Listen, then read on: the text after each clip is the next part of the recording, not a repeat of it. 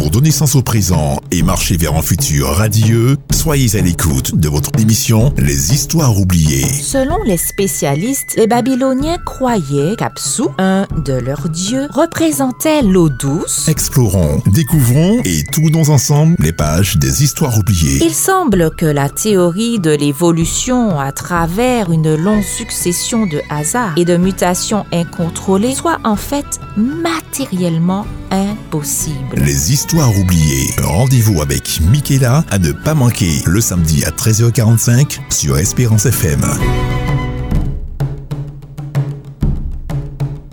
Voici les Histoires oubliées. Ravi de vous retrouver pour notre émission Les histoires oubliées.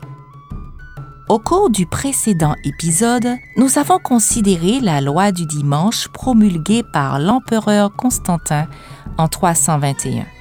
Étrangement, malgré sa profession de foi chrétienne, cette première loi du dimanche ne comportait que très peu de fondements de la foi des disciples du Christ. Nous avons compris que les décisions politiques et religieuses de Constantin ont marqué les communautés chrétiennes de son époque, mais également celles d'aujourd'hui. En s'emparant de la direction des communautés, Constantin recherchait la stabilité de son empire. En légiférant au sein de l'Église, Constantin y introduit un système de croyances fondé entre autres sur le culte du soleil, le culte des morts, le culte de l'empereur, l'astrologie, les religions dites à mystère. En résumé, des croyances éloignées des écrits bibliques et condamnées par Dieu lui-même. Au fil des différents conciles, en commençant par celui de Nicée en 325 et même après la mort de Constantin, les dirigeants prendront des orientations opposées à l'alliance donnée par Dieu au travers des dix paroles ou des dix commandements. Selon certains commentateurs, débutera l'ère de la compromission permanente et cela à cause de la politisation de la chrétienté. On passera d'un christianisme du don de soi et de la foi vivante des apôtres martyrs à un christianisme imposé, une religion d'État obligatoire, formaliste et superficielle. On passera à des communautés se réunissant dans les maisons ou les catacombes en toute simplicité, à une forme d'exhibition dans les bâtiments églises et autres cathédrales. On passera d'une conversion, fruit de la rencontre du croyant avec Jésus-Christ à travers les écrits sacrés, eh bien, à une conversion héréditaire dès la naissance. Riche et non persécuté, le corps du Christ détonne avec son Dieu qui a donné l'exemple d'une vie de sacrifice, d'abnégation et d'humilité. Le mélange du pouvoir politique et spirituel incarné par Constantin est surprenant quand on sait combien Jésus mettait un point d'honneur à les distinguer. Jésus déclara, Rendez à César ce qui appartient à César et à Dieu ce qui est à Dieu. Rendez donc à César ce qui est à César, et à Dieu ce qui est à Dieu. Et s'adressant au corps des dirigeants religieux, il déclara, Vous annulez ainsi la parole de Dieu par la tradition que vous avez établie, et vous faites beaucoup d'autres choses semblables. Vous abandonnez le commandement de Dieu et vous gardez la tradition des hommes. Se pourrait-il que l'Évangile ait été dénaturé pour maintenir le pouvoir de l'Église? Henri Guillemin, célèbre historien, critique littéraire et conférencier, a dit ceci, je le cite, Puissance, conquête de pouvoir, rien n'était plus étranger au Christ. Il n'y mettait pas le bout d'un doigt. Et l'on verra l'Église y patauger avec les deux pieds. Fin de citation. Une question se pose. Le sabbat biblique a-t-il survécu à la loi du dimanche? S'il a survécu, quelles en furent les conséquences au sein des communautés chrétiennes? Pour savoir si le sabbat du septième jour, le sabbat biblique observé par les apôtres du Christ, et par Christ lui-même a survécu à la loi du dimanche, nous devons nous rendre au concile de Laodicée. Le fait que le sabbat fut un sujet de débat au cours de ce concile indique que des communautés l'observaient encore. Selon les anciennes archives de Laodicée au IVe siècle, les dirigeants de l'Église ont débattu sur les écrits qui devaient être lus pendant les cultes du sabbat. Je cite le canon 16.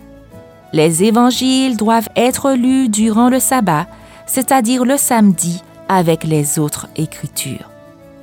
Preuve que le sabbat était encore respecté en même temps que le dimanche, et cela 300 ans après la mort et résurrection du Christ. Nous trouvons néanmoins cette déclaration. Il s'agit du canon 29. Les chrétiens ne doivent pas judaïser en se reposant le jour du sabbat, mais ils doivent travailler ce jour-là et honorer plutôt le jour du Seigneur, le dimanche, et s'ils le peuvent, se reposer en ce jour-là en tant que chrétiens. Mais si quiconque est trouvé judaïsant, qu'il soit anathème de Christ. Oui, vous l'aurez compris, il y a division au sein de la chrétienté. Or, la loi du dimanche de Constantin avait entre autres objectif de sécuriser l'Empire romain. Le dimanche devait unifier les croyants chrétiens, mais ce n'était pas le cas. Une menace de perte de pouvoir, d'influence et de richesse émergeait. Il fallait très vite régler le problème. Le canon 29 cité précédemment était en harmonie avec la loi du dimanche de l'empereur Constantin. De plus, il était clairement mentionné une punition, une sanction religieuse, anathème de Christ. De plus, les observateurs du sabbat n'étaient plus des chrétiens, mais des judaïsants, c'est-à-dire des juifs. Allions-nous assister à des rivalités au sein des communautés chrétiennes? Y aurait-il de nouveau des persécutions? L'Église avait connu la persécution de la Rome impériale. Se pourrait-elle, maintenant qu'elle devienne persécutrice des chrétiens observateurs du sabbat du septième jour? Mais comment l'expliquer? Bon sabbat, je te souhaite un bon sabbat. Dans un premier temps, il apparaît qu'en dépit de la loi du dimanche, certains chrétiens ont continué à respecter le sabbat, et cela jusqu'à la deuxième moitié du IVe siècle. D'ailleurs, pour ces chrétiens observateurs du sabbat du septième jour, le culte le dimanche était tout simplement un appel païen à l'adoration du soleil. Force est de constater que le sabbat du septième jour a été au cœur de débats entre les papes et les patriarches tout au long des siècles suivants. Le patriarche est le titre accordé dans l'Église romaine à certains évêques titulaires de sièges très importants. Grâce au puissant appui de Constantin, empereur césaro-papiste, les dirigeants de l'Église romaine gagnèrent en pouvoir. Et le dimanche deviendra une marque de l'influence de l'Église et de son autorité sur un plan mondial. Ne pas respecter le dimanche était donc un signe de non-soumission à l'Église et à sa gouvernance. La question n'était donc plus théologique, mais purement politique. Campagnes répressives et autres stratégies vont être déployées afin que la marque de l'autorité de l'Église, à savoir le dimanche, soit respectée. D'autant que certaines communautés affichaient ouvertement leur opposition au dimanche. C'était le cas de la communauté de la Cité de Milan. Peter A. Lane, ecclésiastique britannique, connu pour ses idées historiques, politiques et théologiques, écrit dans The History of a Sabbath. Je le cite. L'Église de Milan a suivi l'exemple des églises de l'Est. Il semble que le samedi y était tenu en haute estime. Les églises de l'Est se réunissaient le jour du sabbat pour adorer Jésus-Christ, le maître du sabbat. Fin de citation l'Église de Rome adopta des mesures sévères afin de faire respecter le dimanche et de faire la profanation du sabbat biblique. les opposants étaient excommuniés et expulsés, voire punis de mort. En l'an 602, le pape Grégoire assimilait les chrétiens qui continuaient à observer le septième jour comme des antichrists. Voilà ce qu'il a eu l'occasion de déclarer à ce sujet. Je le cite. Il est parvenu à mes oreilles que des hommes à l'esprit pervers ont semé parmi vous certaines idées fausses et contraires à la sainte foi. Fin de citation. Fort de ce contexte, il apparaissait urgent pour l'Église de Rome d'intensifier la campagne pour faire respecter le dimanche par toutes les communautés. L'Église de Rome portera une forte attaque contre les opposants à la loi du dimanche qui conduira à un schisme entre l'Est et l'Ouest au sein de la chrétienté. Quelle était cette attaque? Une attaque directe sur la nature du sabbat et son observation. Il s'agissait d'une règle interdisant les chrétiens de manger le septième jour. Il s'agissait en d'autres termes d'un jeûne du sabbat. L'Église de Rome s'inspirera d'un certain Marcion, hérétique expulsé de l'Église au IIe siècle, profondément antisémite. Marcion n'aimait pas le juif ni le sabbat. Pour Marcion, le Dieu de l'Ancien Testament n'était pas le même Dieu que celui du Nouveau Testament. La création était pour lui un acte mauvais, donc le sabbat, image de la création, l'était également. Marcion, par cette conception, transformait le sabbat, jour de fête, en jour de lamentation. Si l'Église ne partageait pas l'idée de Marcion concernant Dieu et son œuvre créatrice, l'idée de faire du sabbat un jour de jeûne fut gardée.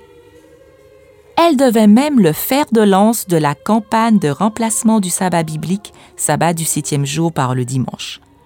Ainsi, le sabbat devenait un jour terne et rébarbatif, idée contraire à la pensée du Christ, car le sabbat donné par Dieu à l'humanité est un, jour de fête, un vrai cadeau. D'ailleurs, jeûner ce jour-là était une transgression. La stratégie de faire du sabbat un jour de jeûne s'avéra assez efficace, d'autant que le vendredi était également un jour de jeûne pour beaucoup de croyants. Au IVe siècle, le pape Sylvestre a validé cette stratégie en ces termes. Je le cite. Si tous les dimanches doivent être observés dans la foi par les chrétiens à cause de la résurrection, les sabbats à cause de la mise au tombeau doivent aviver l'exécration des Juifs. Fin de citation. Petit à petit, les générations qui suivirent éprouvèrent une aversion pour le sabbat du septième jour et une attirance pour le dimanche, jour de fête et de réjouissance déjà dans le paganisme. Lors de notre prochain épisode, nous verrons comment le jeûne, le sabbat, a été le sujet d'une grande controverse. Je vous dis à très bientôt. C'était Les Histoires oubliées.